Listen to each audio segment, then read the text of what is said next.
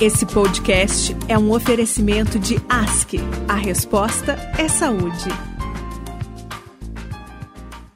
Olá, meu nome é Daniela Oliveira e esse é mais um podcast Ask. No episódio de hoje, vamos conversar com Cíntia Silva, nutricionista, pós-graduada em nutrição clínica e mestranda em nutrição pela Universidade Federal de Santa Catarina. A Cíntia faz parte da equipe de atenção integral à saúde da ASC e preza pela promoção do cuidado alimentar humanizado, englobando mudanças positivas no comportamento alimentar. Antes de cumprimentar a Cíntia, chamar a Cíntia aqui para nossa conversa do podcast da ASC de hoje, eu vou falar para vocês sobre o assunto, sobre o que nós vamos conversar. Após 100 anos desde a descoberta da insulina, o acesso aos cuidados com a diabetes continua a ser um desafio em muitos países. No último dia 14 de novembro, foi celebrado o Dia Mundial da Diabetes e a data serve como um alerta para os cuidados de pessoas com a doença e também para a prevenção.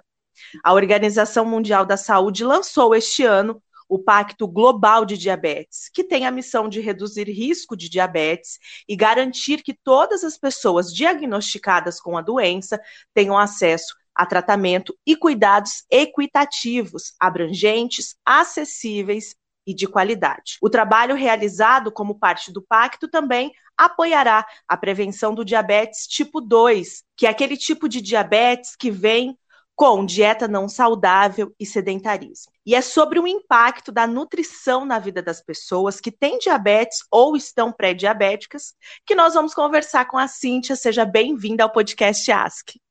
Obrigada, Dani. É um prazer estar aqui com você. Cíntia, antes da gente entrar no assunto em si, né, da nutrição, é bom a gente explicar um pouquinho para os nossos ouvintes como de fato a diabetes ela se desenvolve no nosso organismo, quais os tipos mais recorrentes, existem sintomas, tem muitos mitos com relação né, à diabetes, é, mas existem pessoas, por exemplo, que já nascem né, com a doença. Ela é uma doença que atinge várias faixas etárias, né, desde de crianças até pessoas mais idosas. Você pode falar então um pouquinho para gente sobre isso?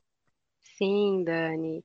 A diabetes, então, ela se desenvolve quando o nosso corpo ele não produz insulina ou quando ele não produz o suficiente, ou ainda quando a insulina produzida ela não é adequadamente utilizada pelo nosso organismo, e isso resulta na elevação da glicose no sangue, né? Então, diabetes tipo 1 é, é um diabetes genético, né? Muitas vezes se manifesta ainda na infância. Diabetes tipo 2 está mais relacionada com os fatores de risco, né? Como você mesma citou, sedentarismo, alimentação. Mas o que, que é a insulina, né? Ela é um hormônio liberado pelo pâncreas que tem a função de permitir a entrada da glicose para as nossas células de forma que essa glicose ela possa ser aproveitada, né, e gerar energia. Então, quando não tem insulina suficiente, essa glicose ela vai permanecer em excesso na corrente sanguínea, que é a condição chamada de hiperglicemia né? Com relação a sintomas, a gente observa, Dani, que a diabetes costuma ser uma condição bastante silenciosa, tanto que, segundo alguns dados da Associação Americana de Diabetes, é, cerca de 50% dos casos eles não são diagnosticados, né? Então muita gente pode ter e não saber. Mas alguns sintomas que podem estar presentes em alguns casos são fome e sede excessivas, cansaço, Sim. falta de energia, vontade de urinar várias vezes ao dia, né? E como você mesma citou, alguns fatores de risco são o sedentarismo, obesidade, os hábitos alimentares, né, não saudáveis, né? uma alimentação muitas vezes excessiva em açúcar, farinhas, industrializados, né? Além de indivíduos que têm outras condições, como hipertensão arterial, que é a pressão alta, ou colesterol elevado, eles podem ter um risco maior de desenvolver diabetes. Cinti, como é feito o diagnóstico da diabetes? Diagnóstico ele é feito através de exames laboratoriais, né? Geralmente são analisados mais de um para afirmar esse diagnóstico, como a glicemia de jejum, hemoglobina glicada, curva glicêmica. Então é necessário passar por uma consulta médica, onde exames são solicitados e posteriormente são avaliados para o diagnóstico, né? E esse, esse diagnóstico, esses exames, né, no caso, qual é o especialista que vai pedir esse exame. Uhum. Né? A gente, às vezes, por exemplo, é, eu passo na minha ginecologista e ela me pede exames de sangue completo todas as vezes, né? Pelo menos ali duas vezes por ano. É, o médico de confiança pode ser um clínico geral, não precisa necessariamente ser um endocrinologista que vai pedir esses exames? Não, não precisa necessariamente ser, né? Pode ser um ginecologista, um clínico geral, um médico da família, né? Esse check-up ali do, do perfil da glicemia pode ser solicitado por qualquer profissional e, claro, havendo necessidade de um acompanhamento mais específico, aí sim pode ser feito o um encaminhamento para o endocrinologista, né, para um acompanhamento mais aprofundado se o diagnóstico for confirmado. Cíntia, o termo pré-diabetes é usado quando os níveis de glicose no sangue estão mais altos que o normal mas não suficiente para o diagnóstico de diabetes tipo 2. Eu fui fazer uma pesquisa lá no site da Sociedade Brasileira de Diabetes e trouxe essas informações aqui para nossa conversa. Obesos, hipertensos e pessoas com alterações nos lipídios estão no grupo de alto risco, né? Segundo, então, a Sociedade Brasileira de Diabetes, 50% dos pacientes nesse estágio pré vão desenvolver a doença é até interessante lá no site deles, que eles dizem o seguinte: não seria bom você saber antes que você vai ter a doença, então é, você poder combater isso, você poder prevenir isso, né? É, essa etapa, ela é uma etapa única, porque ainda dá para reverter a situação ou até mesmo, né, retardar a evolução para o diabetes e todas as suas complicações. Cíntia, como a alimentação ela pode ajudar a reverter então esse estágio da doença do pré-diabético? Dani, é interessante isso que você falou, daí vem a importância dos exames periódicos também, né? Uma vez que a gente identifica um pré-diabetes, por exemplo, é mais tranquilo de poder intervir, né, sem que isso necessariamente evolua. A mudança de hábitos alimentares é o principal fator de controle da glicemia. Segundo o Ministério da Saúde, é uma alimentação com baixo teor de açúcar e a alta ingestão de alimentos não processados diminui as chances de pessoas com pré-diabetes evoluírem para a doença. Mas se a gente observar o padrão alimentar da nossa população hoje em dia, é o contrário disso, na maioria das vezes, né? A alimentação costuma ser rica em açúcar, e não somente o açúcar de adição, mas também o açúcar presente nos alimentos ultraprocessados, por exemplo. Quando a gente vai no mercado, se a gente observar os rótulos, nós veremos que existe uma quantidade enorme de produtos onde o primeiro ingrediente é o açúcar, sendo que o primeiro ingrediente da lista é o que tem maior abundância naquele produto. Então é importante reduzir o consumo de açúcar, gordura, farinha branca e sal tão abundantes na nossa alimentação, né, como população, e priorizar uma alimentação baseada em alimentos in natura que nós falamos, que são aqueles alimentos que não sofreram grandes modificações depois de terem deixado a natureza, como o arroz e feijão, que é o clássico do brasileiro, as frutas, os vegetais, os ovos, peixes. É sempre importante pensar no equilíbrio da alimentação como nós estamos combinando esses alimentos. Muitas vezes a gente consome os carboidratos, né, as massas, os cereais, açúcar, de forma excessiva.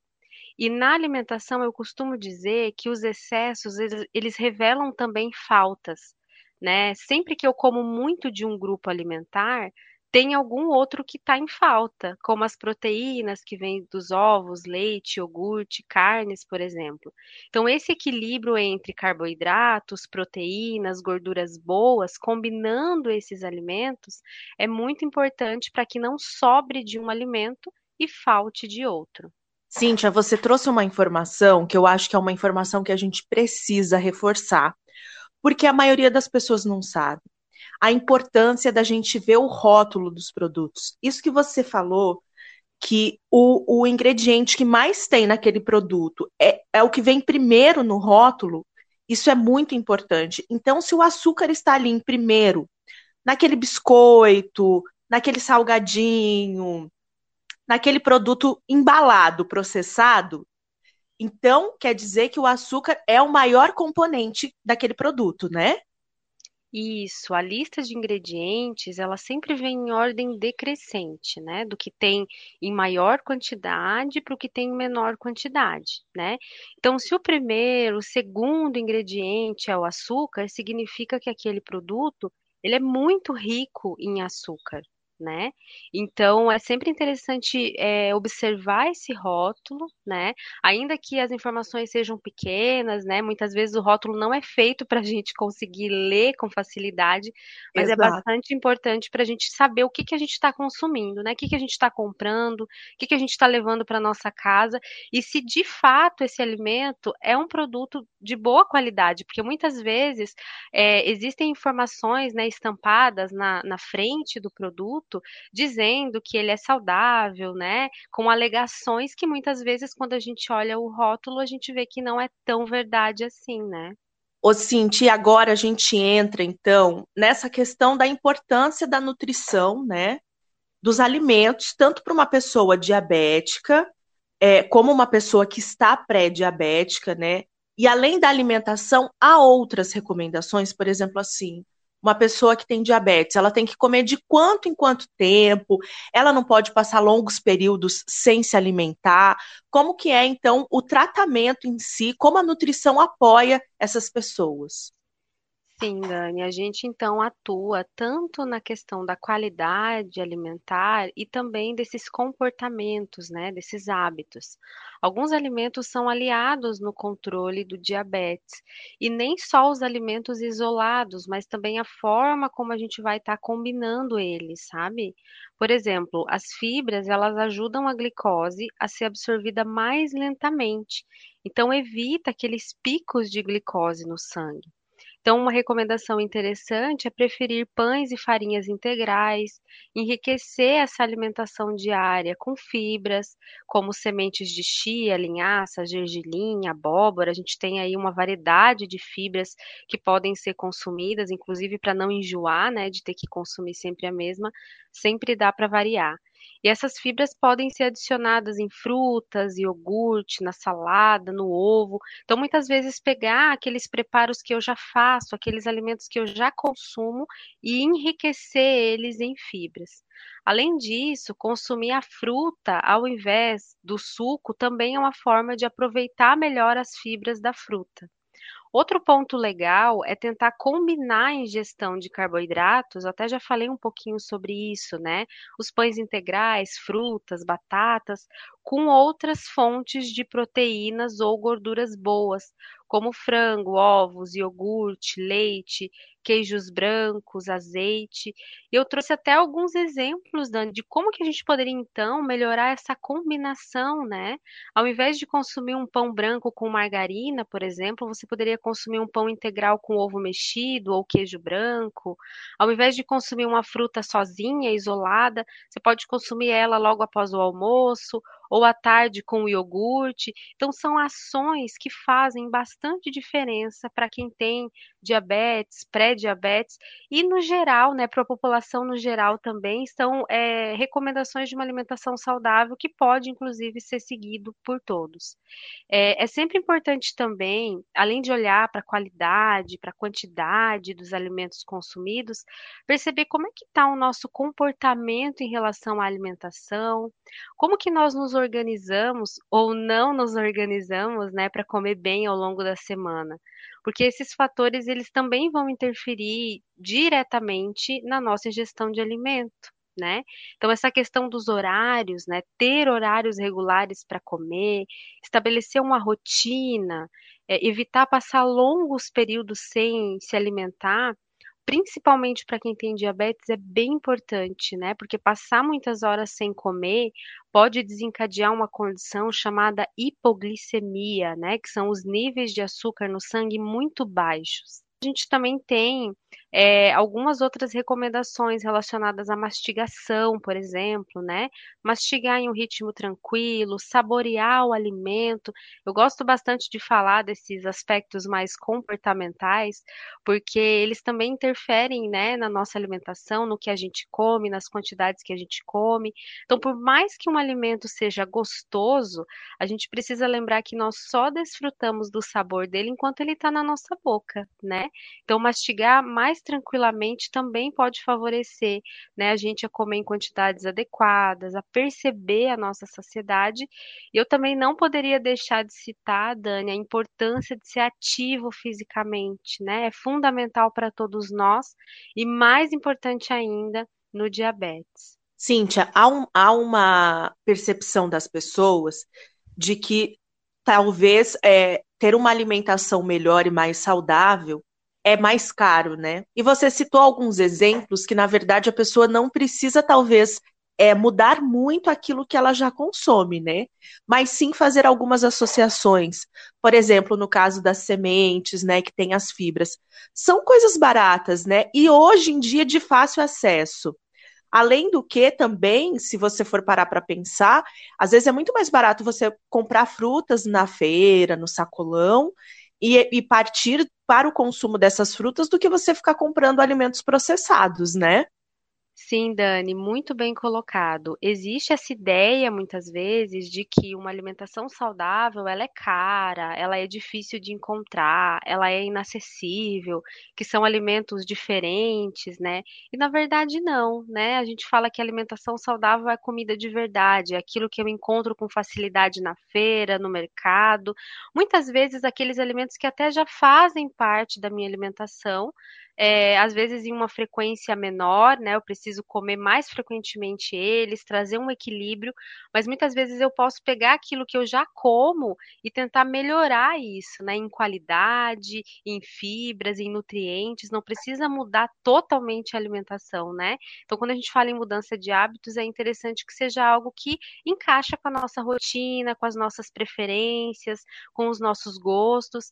E hoje em dia a gente sabe que a alimentação, né, no geral, geral não está barata, mas uma alimentação baseada em alimentos ultraprocessados, em delivery, né, que está tão comum hoje em dia, também não sai barato e muitas vezes acaba saindo até mais caro do que uma alimentação baseada em comida de verdade, né? Em frutas, vegetais, arroz, feijão, o clássico do brasileiro mesmo, né? Então é interessante a gente pensar que alimentação saudável não é para ser algo difícil, caro, mas para ser algo que encaixa na nossa rotina e que é sustentável a longo prazo, né?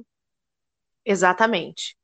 E o caro, né, pode ser caro para sua saúde. Talvez não seja caro no seu bolso, mas para sua Sim. saúde será. Com certeza. Cíntia, existem dois termos, né? Que são dois termos é, muito usados no caso de pessoas que convivem já com a diabetes e também para pessoas que, que buscam, às vezes, fazer dieta, mas que ainda confundem um pouco, né, as pessoas, que é o termo diet ou light.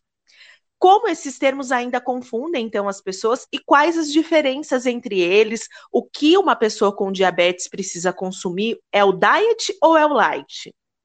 Uma das grandes confusões, Dani, sobre isso é as pessoas acharem que, por ser diet, light, é um alimento muito saudável e que pode ser consumido à vontade.